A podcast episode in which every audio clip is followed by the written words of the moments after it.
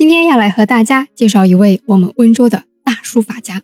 这位书法家以上书闻名海内，上书就是擅长书法的意思，并且呀，他的书法作品还远播到了日本京都哦。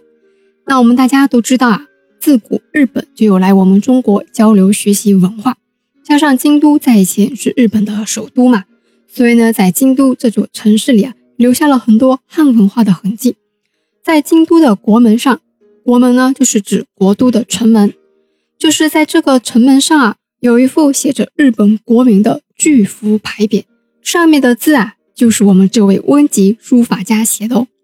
到了清代的时候，三希堂法帖还收录了这位书法家的墨迹。三希堂法帖呢，是清代乾隆皇帝命众大臣择选内府收藏的历代名家书法作品，镌刻成帖的。是一部空前的大型书法丛帖，保留了历代珍贵的书法名家真迹，而名闻遐迩。因为帖中啊有王羲之的《快雪时晴帖》，王献之的《中秋帖》，王洵的《博远帖》三件稀世珍宝，所以呢，这个法帖啊就以三稀得名。我们这位温籍书法家的作品啊，可以和王羲之等这些大咖一起呢被收录进三希堂法帖里面。可见他是多么厉害呀！因此呢，他也被誉为一代书宗。那么，这位一代书宗姓甚名谁呢？他就是我们的姜立刚。姜立刚，一四四四年出生，一四九九年离世，字廷宪，号东西，是我们温州瑞安梅头镇东西村人，是我国明朝时期的一位书法家，一生历经正统、景泰、天顺、成化。统治五朝，是五朝元老啊！他天资聪慧，勤奋好学，少年成才，受家学的影响，在还是幼童的时候啊，就已经可以写出很好的书法了，显露出了书法天赋。所以呢，在年仅七岁的时候啊，就被朝廷征选为翰林院的秀才了。这个真的非常了不起啊！这可不是我胡说的呀，是有明确的史籍记载的。真实事件，在黄佐的《翰林院记》选充秀才里面记载着：秀才之选始自太祖时，然未始立翰林也。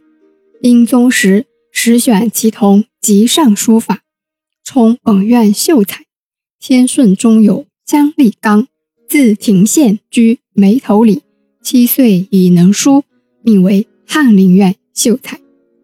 有史可查的，非常厉害，真的很为我们温州人长脸了。大家可以想一下，我们自己七岁的时候在干嘛呀？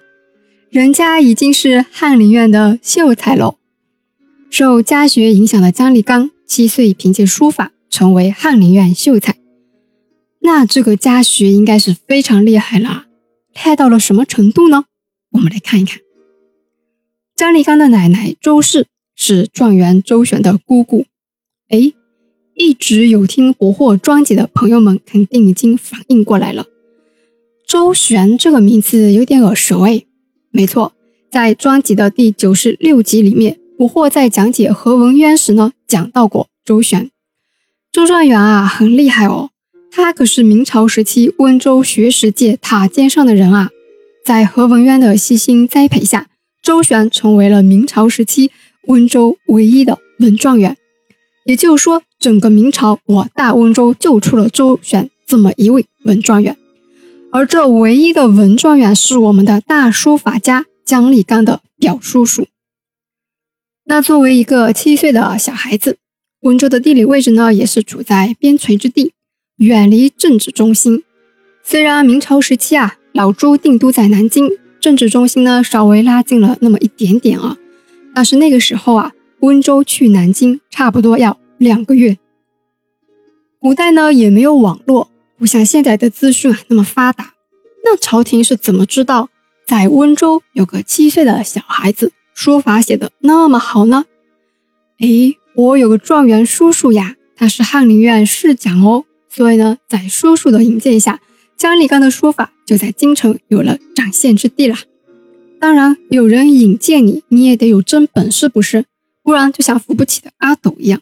那我们的姜立刚当然是有真本事的了，没有辜负表叔叔的引荐。那入京之后的姜立刚身上又发生了哪些事情呢？他入京后，在那个复杂的京城政治圈里面，是顺利还是不顺利呢？不惑下期告诉大家，我们下期见。